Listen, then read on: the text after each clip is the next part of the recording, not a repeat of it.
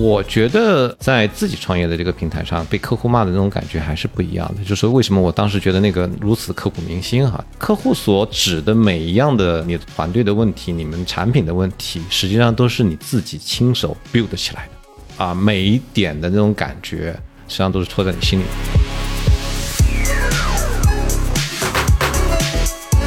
老实说，我以前也认为 work life 是冲突的。后来我不这么想了，我感觉其实不完全是这个样子。那那因为你是男生，那那就是冲突的。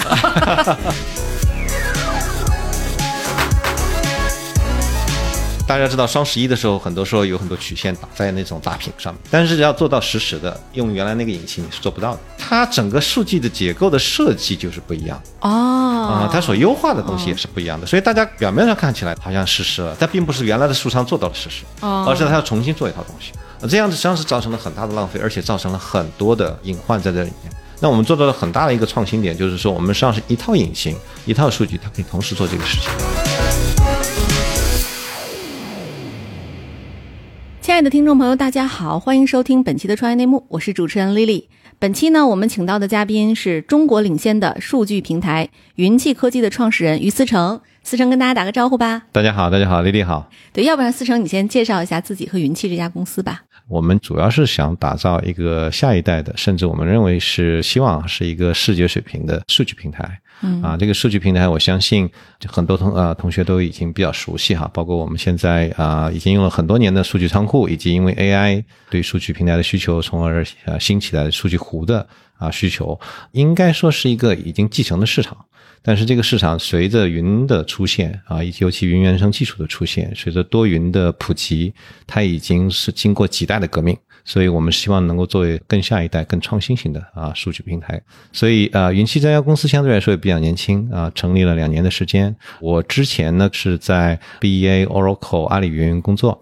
然后是在二零二一年和一群志同道合的小伙伴嘛，一起来创立了这家公司。嗯，我觉得思成你真的是太谦虚了哈，你不只是在阿里工作，你是阿里的集团副总裁 P 十一啊。对，这个可能就是大家一听到就会觉得很惊讶，但是其实呢，思成在两千零八年加入甲骨文，就曾经担任。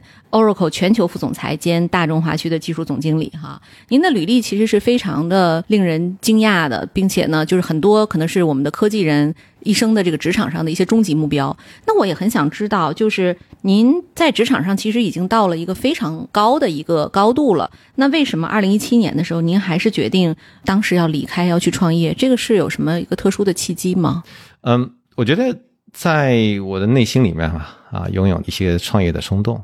也感激过去这几个平台，包括阿里云，然后 Oracle，包括我以前 Oracle 公司在啊硅谷的研发平台，实际上给我提供了很多的经历背景，然后最主要是给我提供了很多的平台，使得我能够发展的相对快一些。嗯，但是我觉得这更多的是平台啊，而不是说个人的能力，或者说人见马力，其实马力更加多一些。那么你要自己去创造一匹自己新的马的话，实际上对自己的挑战还是更大的。嗯，我觉得人还是要在挑战，在甚至在痛苦中成长吧。成长是人最终极的这样的一个需求。所以的话，还是希望在力所能及的情况之下，能够更加值回票价。因为对，人生短短数十载，没错，You only live once，是不是？对对是。对，但其实大公司它就像您说啊，它其实那个资源啊、支持啊都是非常完整的。像阿里有一个巨大的中台，但是到您自己创业的时候，您有没有遇到过什么就让你完全此前没有想到的挑战？啊，那当然啊，挑战非常大。在大平台之上，打个简单的比方，就是说，呃，你在开一辆这个车啊，然后你一踩油门，那车就走。所以你这时候你要花的大部分力气，实际上是协同你各个零件成为一辆能够朝一个方向去的一个车，啊，然后还要再花很大的力气来做这个方向是不是朝着对的方向。但是在自己的平台上，那车浑身上下除了铃铛不响，那都响。就是从汽车变自行车了，突然踩油门那也不走，对吧？所以你得停下来，把每个零件你都要 fix，因为它都是从零开始的。对啊，这个和开车和建车是完全两个不同的概念，是很痛苦的一个过程。我创立云气之前，实际上还创立另外一家公司，对吧？然后我在一开始的时候，尽尽管我做了各种非常详尽的心理准备，但是实际上，举一个简简单的例子，我曾经为了收一笔十四万人民币的尾款，被一个客户指着鼻子骂了将近两个小时，就是说你们的产品什么什么各有什么问题啊，或者怎么样啊？也确实有产品也出现了一些问题，团队交付也有一些问题，然后。我以前在阿里云的时候，我还管过服务。呃，我的团队里面有三百多个客服，我们大概每天接六千个左右的工单，然后电话 incoming call 的话也有几千个，呃，每天成立的投诉可能有几十个，啊，但老实说。我觉得我当时在阿里云的时候啊，或者在之前的这个背景里面，给客户骂的那种感觉，和被自己创业的这个平台上被客户骂的那种感觉还是不一样的。就是为什么我当时觉得那个如此刻骨铭心哈，就并不在于两个小时，也并不在于单子的金额小，而在于说客户所指的每一样的你的问题、你的团队的问题、你们产品的问题，实际上都是你自己亲手 build 起来的。嗯，那种啊每一点的那种感觉。实际上都是戳在你心里的那种感觉。嗯，就这就好像说，以前可能我是一个老师，我在学校教书，我教别的小孩儿，然后呢，但突然一下我自己变妈妈了，被孩子的这个 这样老师给骂，对 不对？对对对，说我这产品我挺有经验，怎么整出一这个呢？对对对对对，确实是，确实是，就是他会对你的能力有一个彻底的一个否认。我们在阿里云的时候，曾经我跟王坚博士在一块儿，他很难得表扬我们。但有一句话，他说：“思思，你这句话说的特别好，就是说，在创业的过程中，包括我们当时在阿里云，实际上创立国际业务也是个创业，就是永远是在极度的自信和极度的不自信之间来回徘徊。嗯，啊，早上出来的时候觉得非常的自信，对吧？然后晚上收工的时候觉得这一天真没法说，是吧？就觉得这些事儿都搞不定，就是你对你的能力，对你团队的能力产生极度的怀疑。那是什么让你坚持做下去呢？又创立了一家公司，而且，对，我觉得还是不管我们今天碰到了多么痛苦的呃，但是啊，我们应该还是非常感恩，在生存在这样的一个环境、这样的一个时代里面。嗯，我们生存在人类历史发发展的文明里面，发展最快的一个阶段里面。甚至有点过快，最近 AI 的发展甚至让人感觉有点过快的这种社会里面，嗯，而且我们面对的是一个世界应该说第二好的市场，除了美国之外，单体市场 size 最大，嗯，而且统一的语言、统一的文化、几乎统一的客户需求标准，还有统一的时区，统一的时区，这很重要。是的，是的，嗯，所以啊，应该说，如果我们不去努力的话，我们不仅对不起自己一次的生命。还对不起整个这个时代，那这是我真心的想法。嗯，您创立云气的这个时候，当时国内的这个数据平台是一个什么样的情况？为什么您决定要做这样的一个创业呢？我以前在 Oracle 做了很多年哈，所以如果你看 Oracle 对于数据库的盖棺定论的这样的一个产品时代，基本上来说，你会发现在数据库 RDBMS 的这个发展的几十年里面，最后我们会。沉淀出来，在一家公司提供的一个非常标准化的这个产品，然后这个产品基本上是给客户开箱即用，然后在啊核心的这个交易这一块 TP 的这个区域里面，我们可以大概理解的就是说，从传机的一个时代，逐渐变成了一个 MacBook 这样的一个水平。嗯，你基本上今天我们要去买一个笔记本电脑，基本上你买一个 MacBook 或者买一个 ThinkPad，就什么都有了，非常的商品化。就有一点像一个啊公司它的高科技消费品一样。那么对于数据平台，我们说大数据处理的这个事情来说，其实上也发展了大概好几代，从 Teradata 时代，然后后来到 Hadoop 时代，然后到云的 Cloud Data Warehouse 或者 Data Platform 的这个平台的这个时代，今天也差不多到 Close 的一个时间点。所以我们今天所处的这个时间点很好，也就是说它会是一个极简化的。一个完全甚至消费品级的这样的一个数据大数据平台，然后让我们的企业能够在上面进行我们说数仓数据湖大数据的平台的处理，我们经常叫 AP 是吧？和前面数据库的那一块叫 TP 啊相比较而言，那我觉得 TP 的发展到以 Oracle 为主的一批啊数据库厂商来基本上盖棺定论的话，进入一个最终的一个时代的话，那么 AP 的时代也差不多到了啊，也是映射前面所说的。我们也正好处于一个非常好的时代。我觉得大数据平台在过去这几代的发展里面，包括 Hadoop 时代，或者说大家有很多开源的产品，然后我们把它传承一个能够处理客户大量的数据需求啊，能够做 BI 报表，但是呢，还觉得不够极简化、一体化、能够多元化的这样的一个啊消费品级别的 IT 产品。那今天我们的技术、我们的时代的发展也差不多到这个时代。对啊，对，对所以这就是我们现在所面临的这样的一个时机。就是说技术它到了一个节点，肯定是要就是往前走一步嘛，产品也要跟得上。但是你，嗯、我们在创立这个云气之前，是不是已经有，比如说美国啊，有其他的大厂也已经在做类似的这种尝试了？是的，是的，我觉得呃，美国在某种程度上，它作为世界第一的市场，它经常有的时候也在引导后面的这个市场的发展。嗯，美国从 Teradata 的时时代、Hadoop 的时代，然后后来进入比如说 AWS 啊、Redshift 啊，他们都有自己的云出现的这种 cloud 的这个 data platform。然后后来我们看到很明显有 Snowflake，对对吧？有 Databricks，然后这两家公司啊，一家公司这个已经上市，还有一家是公司啊即将上市，都明显的看出来这个技术趋势几乎是不可逆转的啊，也就是说给客户提供一个极简的，然后是又是一体化的啊，而且是跨云的大数据平台。嗯，那这个对客户来讲，它成本会有什么变化吗？我觉得成本主要是来自于两方面，第一方面是来自于它对于云资源成本的大量的节省。我们在以前来说啊，如果说 IDC 的成本，那更不用说了。在二三十年前，如果我们要买一套，比如说 Teradata 的话，那我还要自己做一个 IDC 建设成本，时间周期都非常长。嗯，当然，第一问是到了云的时代，如果说我要在自己上面自建，用云的资源来自建，虽然说很快能够建起来，但是实际上它对于硬件成本的这个消耗，其实仍然是相当大的。那我们大概算过，如果你要搭一套开源的大数据平台的话，可能要十到二十个技术站，然后完了以后，你得把这些资源全部都买好，搭起来这样一个平台。所以从这个角度上来说，我们现在所提供的更多是一个完全风险由人的 SaaS 化的提供方案，也就是客户你不需要担心任何软件、硬件、带宽、存储的这些资源，嗯，你只要问云栖一家购买就可以，然后按秒计费。啊，完全按照你 consumption base 的这样的一个结构，这样的话，你所有的硬件成本我们帮你支付，然后我们给你提供的也是云上的这些硬件硬件资源，对你来说也是完全开放的，你随时可以拿走。但是我们通过问技术要效率要红利，实际上是帮你节省大量的成本。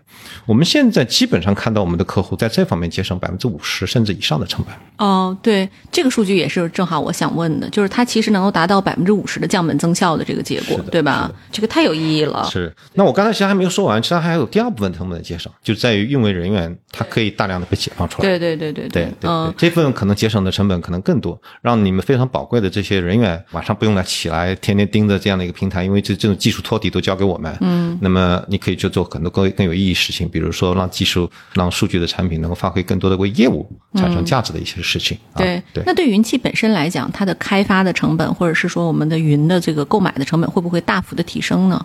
公司会不会是造成一个比较大的压力？我们实际上主要的毛利其实并不在于搬运这些啊、云的资源，我们最主要的呃毛利其实来自于说我们问技术要红利，我们实际上是让我们的软件同样的资源上跑得更快。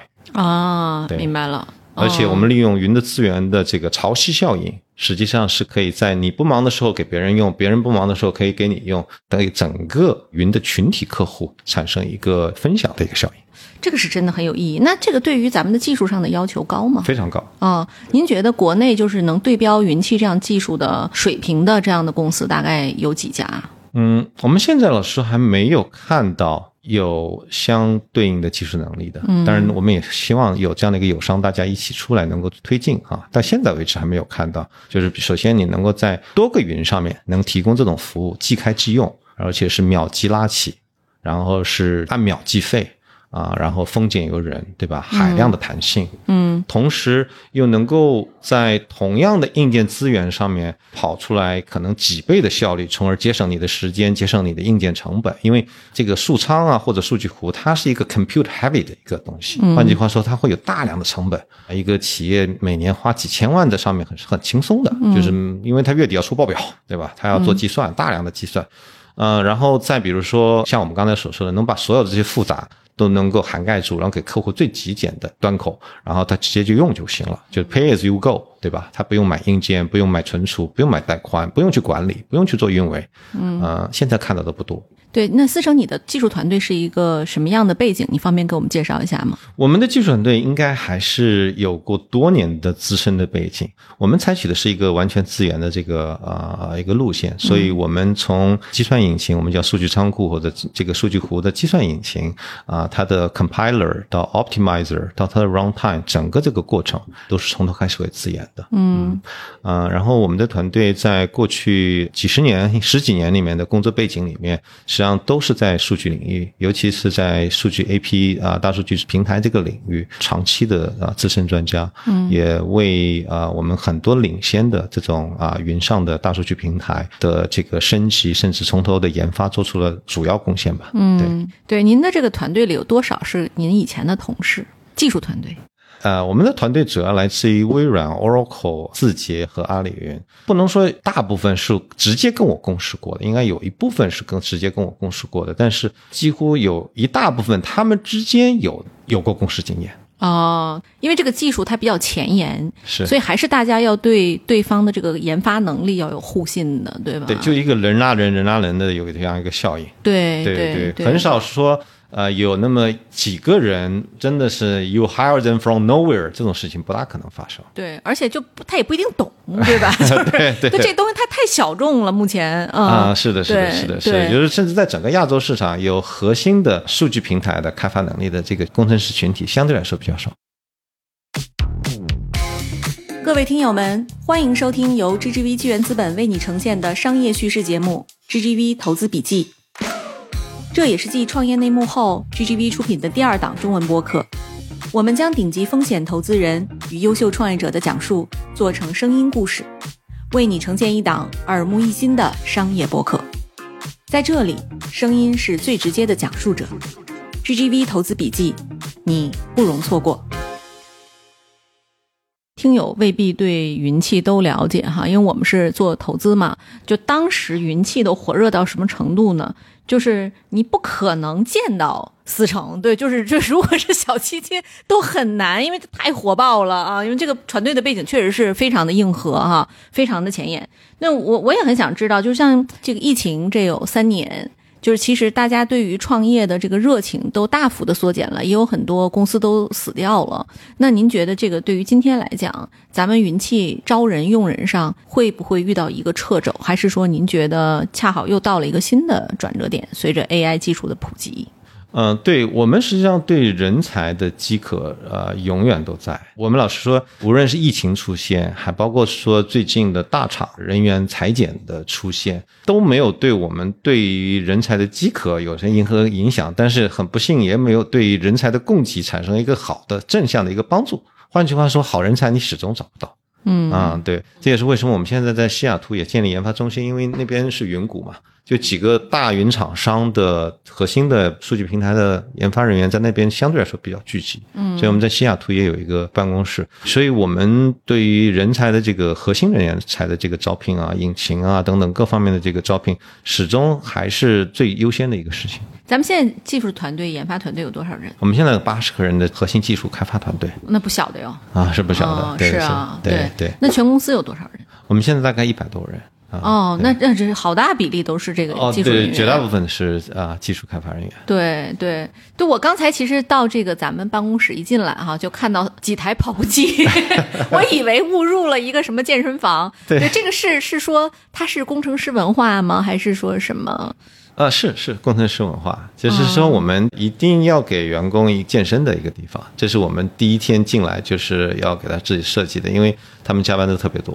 对对，比如累的时候需要让自己充充电啊，没错，而且相对来说比较年轻，对吧？啊，加班的时候我们嗯，你能做到的东西也相对比较少，你也不能不停的给他吃的东西，对吧？有的时候越吃越肥，但是健身是一个很重要的一个 facility，要去帮他们去，对，是要他们保持健康。对对。我们其实还是说到产品啊，对，就说这个湖仓一体化，比如说您刚才讲到它的降本增效上的优势，对吧？这人员上的一些优势，然后包括它的弹性，然后用您的话说，就是用技术来买技术的红利，对吧？这句话是这么说吧？是的。那如果我们在没有湖仓一体化之前，大家是怎么操作的呢？它里面实际上我们有两个技术的创新，一个叫一体化的，一个叫湖仓一体的，在。一体化之前，甚至在今天，我们很多时候，我们为了去做这样的数据平台，我们实际上是要买好几个产品把它组合起来的。比如说，我们说离线的啊数据。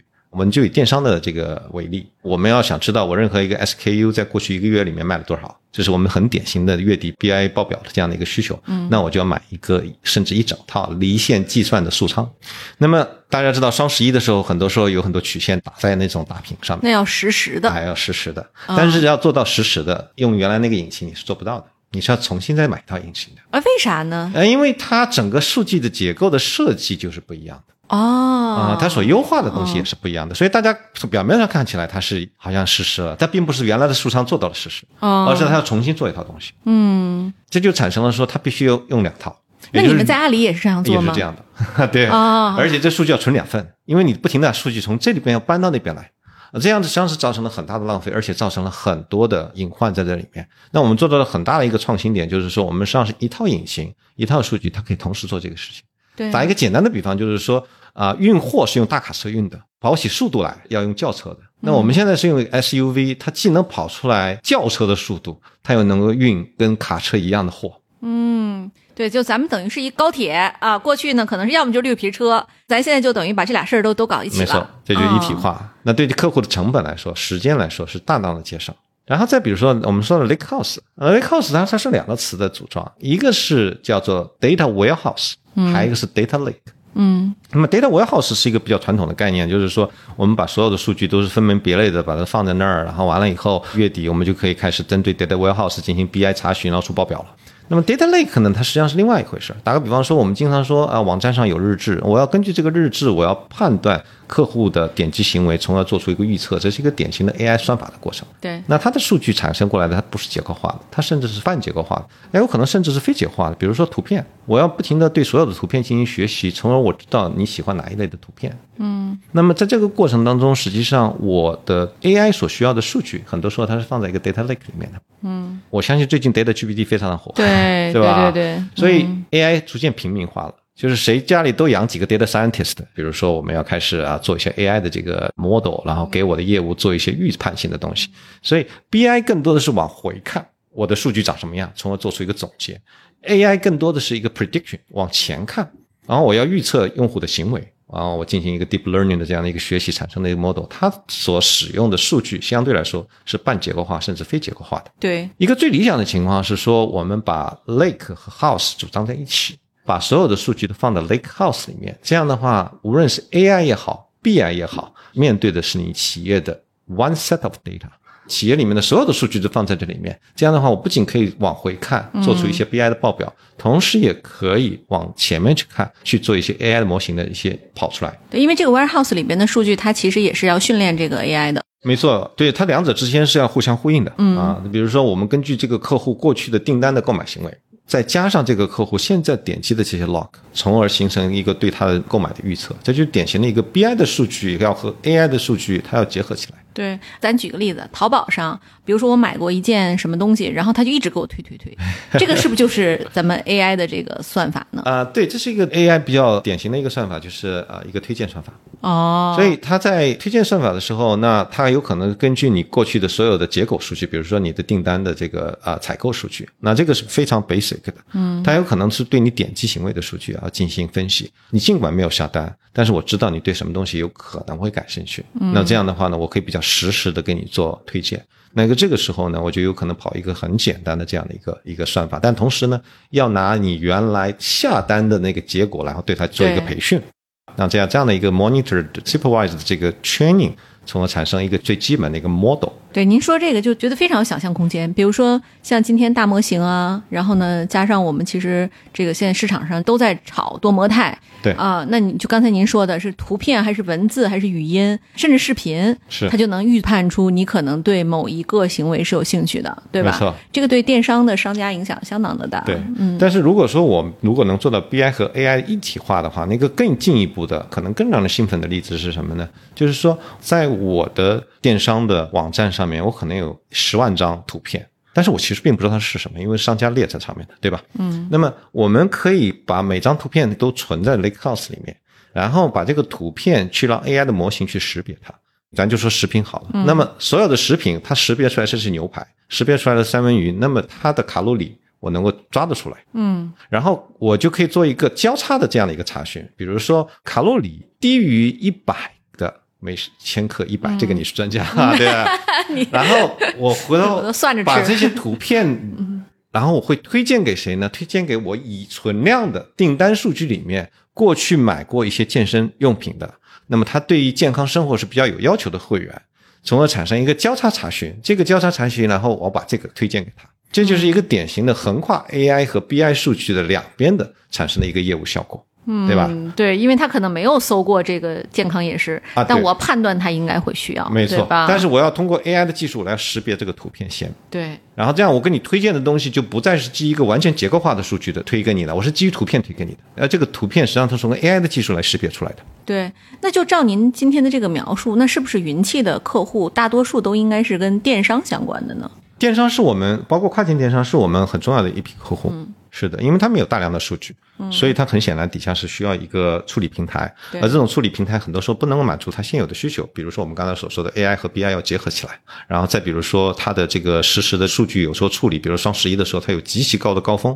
嗯，那么它需要一个风险由人的这样的一个完全 SaaS 化云化的这样的方案做到 elastic。对，我就想问问您，就比如双十一我，我买东西那个凌晨啊，就就经常买不了了，这是原来您团队在搞的事情吗？是是是是。那现在有解决吗？他？啊、对，像这个事情在阿里的时候曾经碰到 bottleneck，后来也都解决了挺好的一个情况。当时我们最开始的时候还是比较人肉的，你当时都有双十一的时候，其实，在阿里这个整个 campus 还很有很有意思的。你在顶层你会看到下面一个个的小的帐篷，橙色的帐篷，嗯，然后都睡在那儿，就是双十一来之前，就是全是啊、没有办法回家，太没办法了，就是工程师哦都睡在 campus 里面，那很壮观的，都几千个小帐篷就睡在那儿是不是？啊对，啊，那那公司会有加班费吗？那个会马总会过来给大家这个喝彩，然后跟大家一起吃夜宵。哦啊，对，无限量供应酒水，跟弄得跟过节似的。对，那我们其实刚才也讲了，说云气其实它在技术领先性上，您讲完之后，包括我本人我都大概听懂了，这是一个什么样的一个技术和产品啊？那我们在目前主流的这个开源为主的这样的一个开发者的生态里，云气选择了闭源，这个还是挺我挺好奇的，这背后原因是什么？嗯，这个事情我觉得争论还挺大的哈，但是对于我们的理念来说，我们啊、是这样想的。一个技术最开始的时候，它经历了一个百花齐放的东西。打个比方说，咱以前传机器吧，那你会发现很多人开始去找这个世界上最好的内存卡，找最好的硬盘，然后他就要传出一个自己的机器来。像我们当时做 IT 的时候，都传过自己的机器，嗯，但今天已经没有人愿意传这个机器了，要买就买一个笔记本。这暴露年纪。啊、所以在早期，老实说，在新概念出来的时候，基本上来说，你会看到用开源的比较多，因为在这样的情况之下，社区的迅速迭代能够让它推进的速度很快。嗯，但是它相对而言呢，就是一个 project 解决一个问题，声卡解决声卡的，啊显卡解决显卡的，是的，是的？是的，是的，啊是的。但是到后面呢，这已经不是一个新概念、一个新主题、一个 new question，而是要一个 new solution 的时候，已经是一个 well defined 的一个 problem。只不过说你现在要下一代的技术来解决，把它变成一个最好的笔记本的时候，就没有人传机了。这时候大家买的都是一体机。嗯，那这个时候对我们来说，一体化变得极其重要。那我们就要自己去写每一行它里面的代码。嗯，因为我保证它每一行都是极其极其可控的啊。我们的引擎是最好的，我们 compiler 是最好的，我们的 optimizer 也是最好的。因为开源的话，多少有个问题，就是你没有办法左右社区的发展方向，你只能去 follow。当然，这里面有 trade off，就是我们就觉得我们的客户他会选择去买一个他完全可信任的一体化的这样的一个产品，从而解决他最痛的问题，就是说他不希望花花他的成本来管这个事情，他要集中在他的业务上面，而不是说花大量的人力来看你的代码，然后每一行代码他要能够看得到。嗯，这个我们是对于客户来说做一些分析以后，我们觉得现在是到了这样的一个时代，所以啊，一体化对我们来说技术可控，然后提供给客户极简的这个方案变得更重要了。对，所以我们选择闭源。我们也知道，就是其实，在整个咱们这个软件生态里边啊，嗯或者叫 SaaS 生态里，基本上 number one 的玩家都喜欢闭源，对吧？因为它的 产品更好，大家反正都会买。但是呢，可能从第二名到往下都开源 对吧？一起绑起来把老大干下来，对吧？但您现在这个，您觉得这个是不是说我们在湖仓一体化里，是不是意味着我们是中国这个领域最领先的公司呢？希望吧，但现在来说，呃，我们能够看到的视野里面的确是这样的啊。从技术领先性，从我们对于给客户的一体化的这个体验来说，啊，现在来说还是这样的。对标全球范围呢，有没有更大的一些公司，它是您的这个 benchmark？嗯，在全球来说，我觉得 Snowflake 和 DataBrick 在这方面来说，应该是最让人尊敬的公司，这是毫无疑问的。是的，对。那咱们跟它在价格上会有多大的差距？呃，事实上，我们现在的性能已经超过 Snowflake。而且超过它好几倍，其中最主要的原因是在于说，我们是因为是晚出发几年，那么你就会基于新的一些技术理念，所以从 ROI 成本上来说，我们对比过 Snowflake，实际上我们比 Snowflake 要好很多。对，咱们现在有什么成功的大客户的案例了吗？我可以举一个我们已经在上次发布会里面讲过的一个很大的一个案例，那就是长安汽车啊。长安汽车实际上是中国应该说是前几名的大的这个整车厂。它现在也在朝啊新能源、朝完全电动化的这个方向发展。那么。很显然，它每一辆车里面的这个 IoT 数据，它都希望能够采集回来，形成一个完全数字化的分析的这样的一个能力，而且把这个数字能力不仅赋能于自己的产品经理，还赋能给每一个车主。我们现在买的新能源车或者下一代车里面，我们都有自己的 APP 可以远程操控、远程开门、远程看油等等这各方面的能力。这就意味着说，它在后台需要一个大的数据处理平台，这个数据处理平台能够处理海量的数据。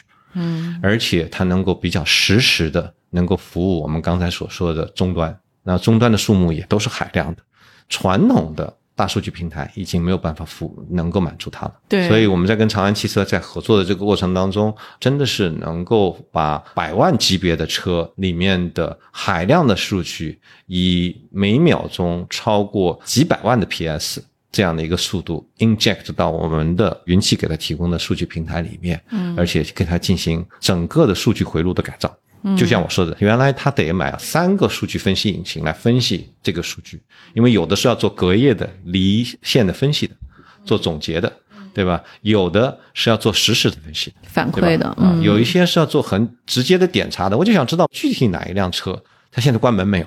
那么，所有的这些需求很难在以前是通过一个平台来做到。嗯，那么今天实际上是通过我们云气的平台以后，海量的数据进来，你要怎么查，我都能够满足你的需求。你要看过去一个月里面几百万辆车加和数据，还是你要看实时的一分钟之前专门的这一个车型的一个分析，还是说你要看单独哪一辆车关门没有？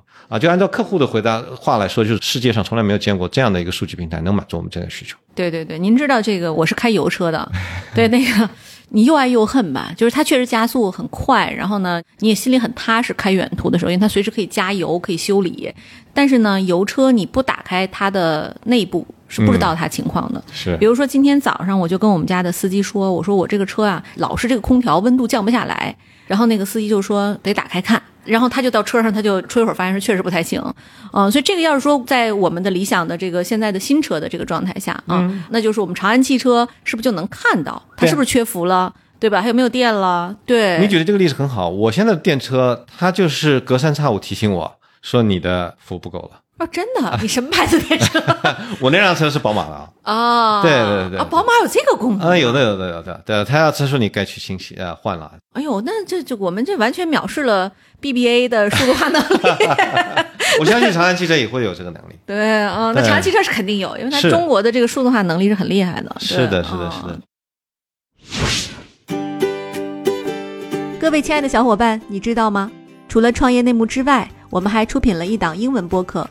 Evolving for the next billion，由 GGV 纪元资本的管理合伙人童世豪和市场经理 Rita 杨主持。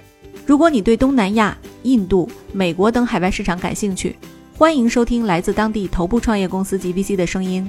收听及订阅，您可以在我们节目顶端找到 GGV 的小馆，点击进入就能看到我们出品的这档节目了。欢迎喜欢收听英文播客的小伙伴点击订阅哟。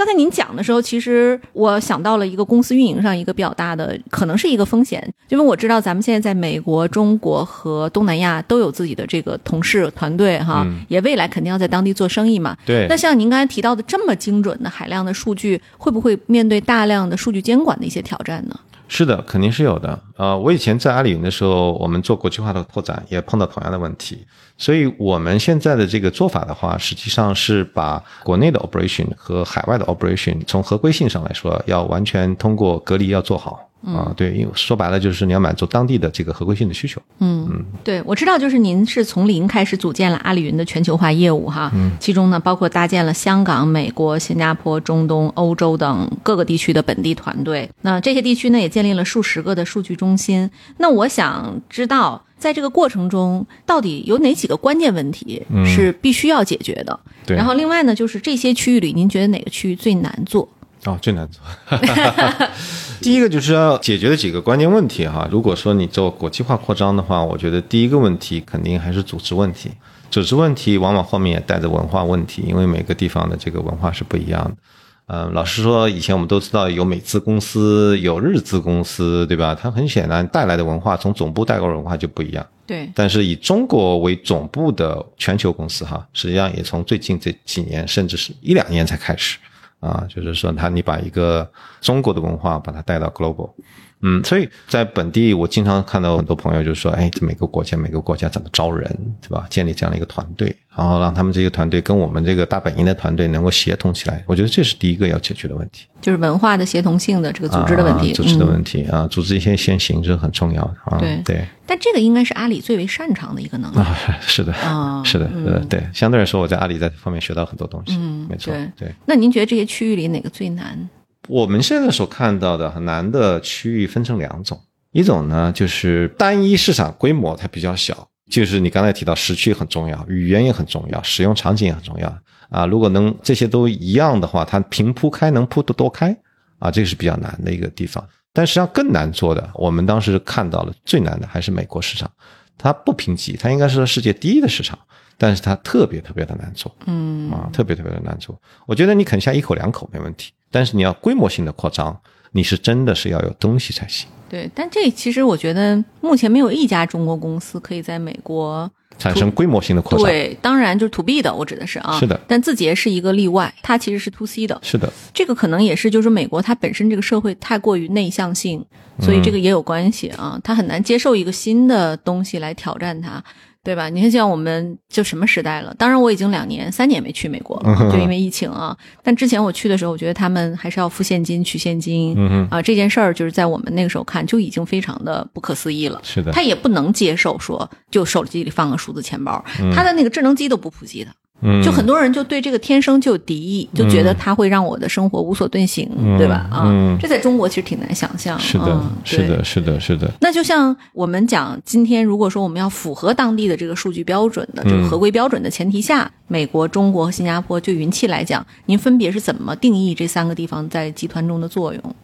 我们肯定还是分三步走。第一步肯定是要把中国做好，第二步呢，可能是以新加坡为中心的整个亚洲市场。回过来看的话，实际上阿里云发展的相对比较好的区域还是亚洲。嗯，那么第三步才是进入以美国为中心的这个欧美市场。嗯，那个里面有巨头在前面，很难哈。嗯，对对对对。但是其实新加坡本身也面临一个问题，就是它周边因为其实是 base 在新加坡，但辐射的是东南亚嘛，对吧？它的语言呐、地理啊、什么文化也很差很多，对吧？是的，这是就是尤其是东南亚市场的一个问题。东南亚我们说 ASEAN 地区，它的文化、它的分散，的确是它现在啊、呃一个比较费劲的地方。对我们今年在 GGV 阿尔法有线下的活动，我们当时还请到了思成，就是你在活动中提到的，就是你在办公室的那个会拍桌子呀、发火儿啊，对我当时印象非常深刻啊，听起来是一个非常严厉的管理者。您觉得这个在技术公司里，它是一个好的管理风格吗？嗯，我我还是其实还算是比较儒雅，但的确有的时候是会严厉一些。我觉得就是要分团队，然后看场所。其实我当时讲的更多的是一个 point，就是说对研发来说，对要把它当女儿来养。对业务团队来说，当儿子来养，当儿子来养，这个例子特别好啊！对对对，所以对研发来说，我觉得拍桌子不是一个好的行为，但是对于业务团队来说啊，我觉得还是需要有一定的狼性血性的啊。相反。对于业务团队来说，如果说你太温柔，其实有的时候不能够有助他成长，实际上对他来说，可能也在你这浪费了好几年。嗯，对。你知道我今天中午跟一个被投企业吃饭，一个独角兽公司，to B 的做 FinTech，那个 CEO 就跟我讲说，你知道我们 Q 一的时候，我非常的慌，觉得我们这个海外业务始终起不来。他们内部也会赛马，比如说这个国内的业务啊，然后欧美的业务啊，还有是东南亚的业务啊，他说我们这个东南亚团队是倒数第一的。当时我就在会上狠狠地批评了那个东南亚的总经理。嗯啊，我说那你想说什么呢？你的 point 是什么？他说 Q 二这个团队现在是我们业绩最好的一支团队，是 签了七百万美金的一个订单。然后我听完，整个人就非常的非常的震撼，知道吗？对对。然后那个正好也给大家分享一个例子，就昨天晚上我跟孙权，就是我以前的老板，阿里云的总裁，然后他后来也是支付宝的 CEO，是业界有名的这个营销战神嘛，就是说这个呃销售是他可以说是无人能及的地方啊。现在也是给很多公司做这个 senior advisor，教他们怎么样建立呃业务团队啊。他就是呃，也是给我一个 million dollar lesson。昨天也是提到同样的问题，就是怎么样管理这个销售团队。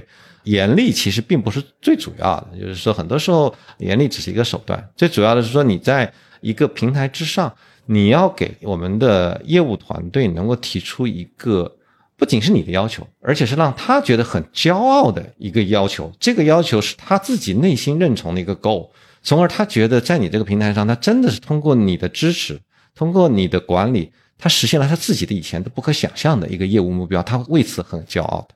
我觉得实际上我们这个云气有一条第一的价值观，就是共同成长，就是我们云气要跟客户共同成长，同时员工也要跟平台共同成长。换句话说，一个员工在我们这儿做了几年，然后他离开的时候转过头去说跟几年前没什么差别，我们也就很对不起他。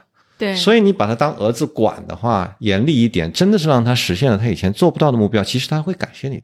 对，你是家里有小男孩还是女孩？我两个儿子啊。God bless your sons. OK。所以你会你会对他们很严厉吗？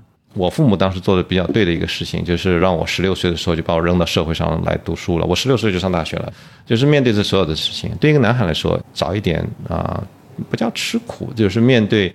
呃，很多的困难不是坏事。真实的社会，是的，是的，不是坏事。我大儿子十四岁就出去读书了，现在小儿子才十一岁，就准备去国外读书了。他自己住校吗？是 boarding school 吗？啊，现在还不是 boarding school，但是当地有亲戚，但是也很快，我们就要逐渐放手。这个还是挺狠，就是让他成长，嗯，这个很重要。对对，这个比喻非常的好，在不同的团队上，风格是要有差别的，对吧？是是。对，那我们其实现在在，就包括您以前在阿里云的时候，管的地域会更多，即使是云气，也有好几个地区的人，就你们见不到，在组织上、文化上是怎么能够达到大家统一一致的呢？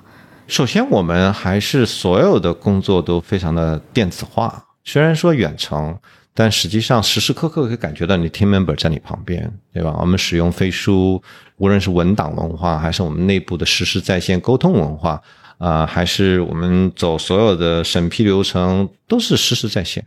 嗯啊，所以这样的话，大家永远感觉到彼此还是在互相在在身边。对，但咱们云气会支持远程办公吗？就是说，大家一定要到办公室来，还是可以在家？我们相对来说支持远程办公啊，对啊，相对来说支持。但是我们啊，如果是需要在场的话，都会尽量能够在场。但不管怎么样，我觉得在今天这个电子化的时代。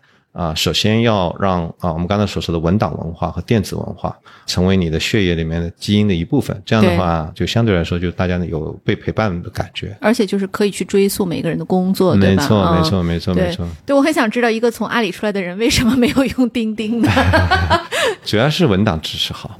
啊，对，就是我们在第一天的时候就培养大家要形成文档文化，就是每做一件事情，每开一个会，我们都会有这个文档，这样的话整个管理的效能会比较好。当你是一百人的时候，你感觉不到；当你是一千人的时候，他的这个团队的学习成本会大大的降低下来。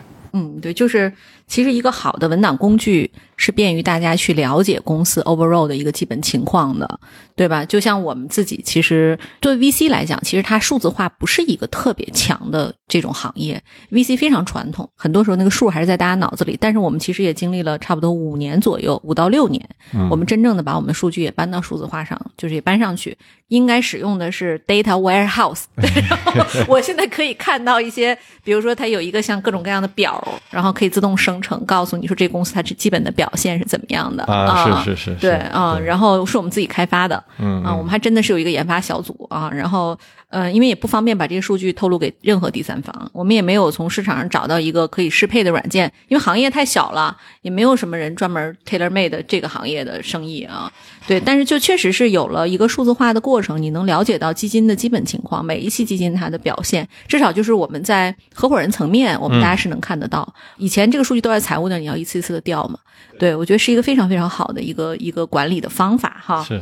嗯，因为我知道您的第一家公司啊，就是做那个管理咨询的这个启佳云，它其实是后来被埃森哲收购了，对吧？您如果今天有一家大公司，打比方就 Snowflake 啊，说，哎，思成，你这公司超级好，我给你二十亿美金，我要买，你会让他收继续被收购吗？啊，我的第一反应肯定还是不会啊，因为呃，已经卖过一次公司，不希望再卖第二次了。反正我有钱，那倒不是，不是钱的事儿啊。我觉得更多的还是说啊，你觉得你的梦想可以走多远？如果说你觉得你有一个很大的一个梦想可以走很远的话，我觉得作为一家独立的公司的话，你应该感恩这个平台啊，你也可以珍惜这个平台啊，能够让它继续发展下去。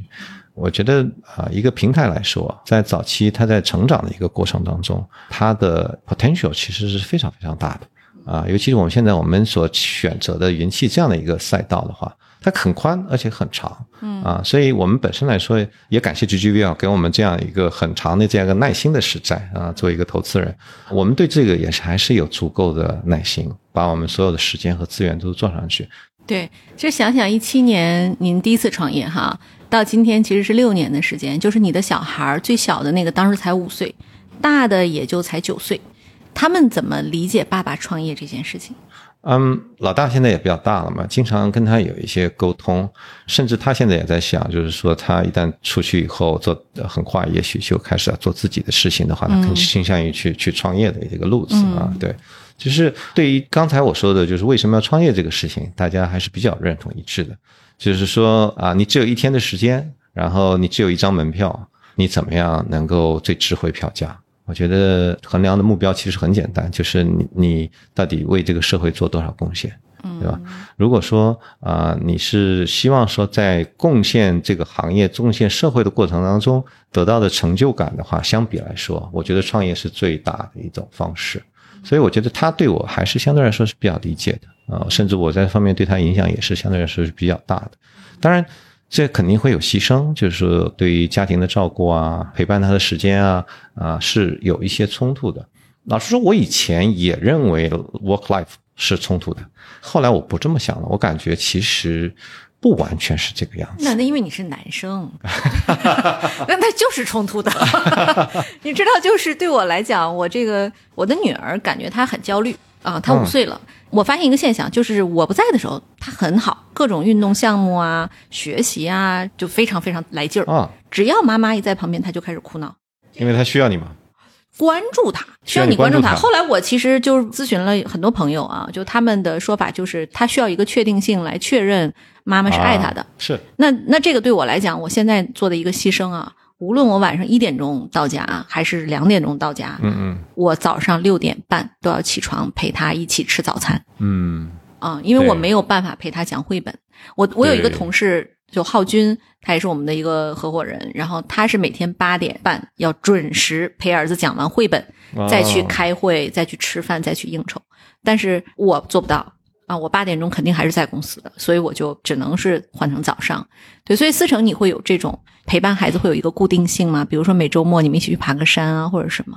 我挺好奇的。我们会有一些周末的确定性，平日真的做不到。对对，平时还是妈妈。没错，所以从这个意义上来说，的确这个是 conflict。对，是是，对，爸爸还是有很多优势的，对 对，好，特别特别开心啊！今天跟思成聊了很多关于我们的公司、关于云气、关于技术的趋势，我也很兴奋哈。云气现在还在招人吗？哦，我们现在还在招人啊！我们前面前面讲到了，我们对于啊人才，尤其是比较顶级的技术人才来说，永远是求贤若渴啊。但现在问题就是，我们很难能够找到更好的人才。是，这是我们现在的面临的挑战。对，嗯，是的，对对。那大家在哪里能看到您的这个招聘人才的一些通道和广告？在我们的公众号上面，在我们的网站上面，我们都有招聘的这个专业。啊，好，那就大家啊，一定要积极的关注我们云气的各种各样的这个招聘平台的信息啊。然后，如果今天听完之后要加入云气的话，一定要积极的投简历啊。对。然后，那我们最后一个问题吧，就是您作为曾经的职场扛把子啊。那个，您给今天的职业经理人们，或者说职业小白们，嗯，给点意见吧。对于我们现在职场来说，哈，就是说很多年轻人刚刚进入，我总结的一个对我的来说最有用的一点，就是要做时间的朋友啊。然后，因为要做时间的朋友，所以对你来说啊，cornerstone 就变得非常重要。也就是说，你在 cornerstone 上面做出的选择，比勤奋有的时候更加重要一些。嗯，我觉得现在很多我们的职场的发展的过程当中，有很多人可能勤奋有余，但是战略思考可能是缺一些。嗯啊，但是实际上，季勋也跟我说一个很重要的话：decision is actually more important，对吧？就是说，it's all about decisions。嗯，所以有的时候，甚至很多时候，选择比兴奋更重要。特别特别好的建议哈。那我们本期的播客就到此结束了，欢迎大家积极的在我们的各大渠道下面留言，在小宇宙和喜马拉雅上，我们会选出五位听友哈，送出云气的 T 恤衫。然后也感谢大家对本期节目的这个收听，我们下期再见。谢谢丽丽，谢谢大家，好，拜拜，拜拜。